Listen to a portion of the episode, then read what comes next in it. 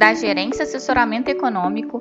Esse é o seu Bebê Conexão Mercado, que traz para você as principais notícias e nossas análises do Brasil e do mundo dia, sexta-feira, dia 28 de abril de 2023. Eu sou Adriana Lima e vou apresentar um panorama sobre os principais mercados.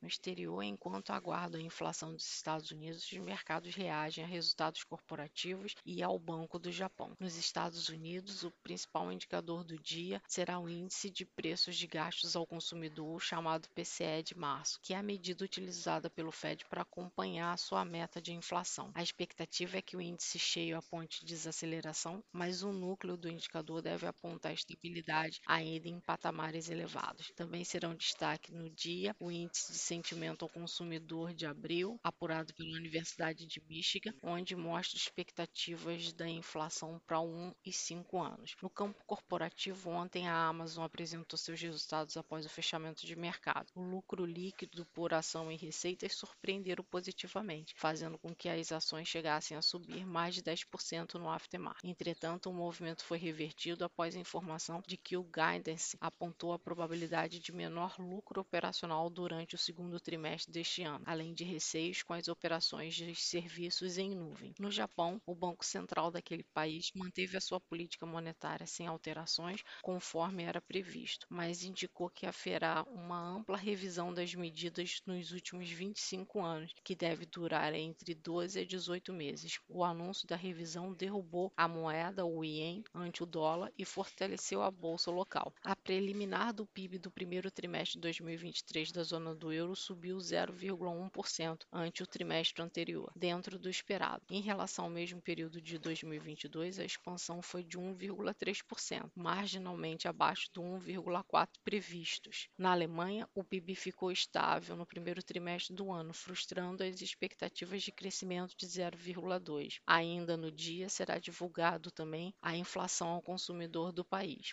Na agenda do dia nos Estados Unidos, ainda estão previstos o PMI e o ICMS de Chicago, índice de custo de emprego, impostos e plataformas de petróleo em operação. O Fed divulgará resultado da revisão do trabalho de supervisão e regulação do Silicon Valley Bank, a instituição que iniciou a atual crise bancária no país. Entre os balanços corporativos estão previstos os resultados da Chevron, ExxonMobil, que divulgarão seus resultados. Em relação às expectativas para o dia, após a inflação do primeiro trimestre de 2023 ontem divulgada dentro do PIB, que era o deflator, ter surpreendido com alta acima do previsto, levando a um movimento de alta das taxas dos treasuries no, no pregão anterior, hoje investidores aguardam dados da inflação ao consumidor de março, com expectativas que são de estabilidade para o mundo. Com a perspectiva de que hoje o índice deve apontar perda do ritmo de alta da inflação, as taxas dos treasuries apontam para a queda na sessão. O dólar, por sua vez, tende a operar em alta, favorecido pela decisão do BOJ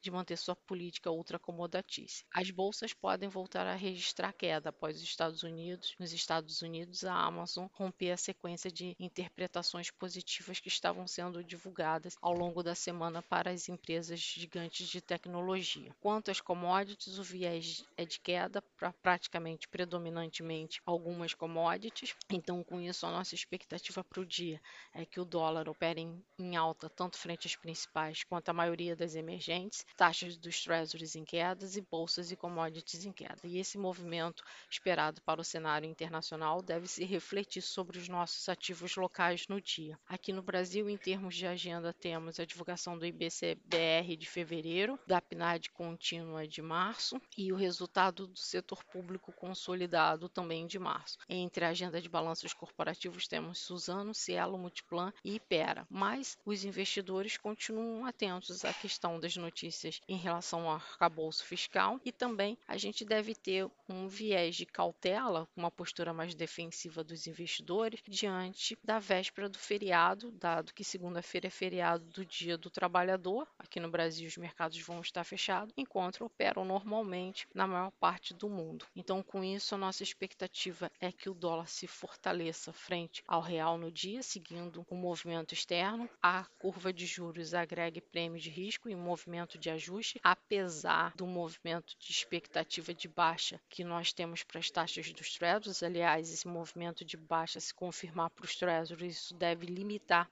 o movimento de alta esperado aqui para a nossa curva doméstica e para o Ibovespa, expectativa de queda acompanhando as bolsas e commodities. Desejamos a todos um bom dia e bons negócios.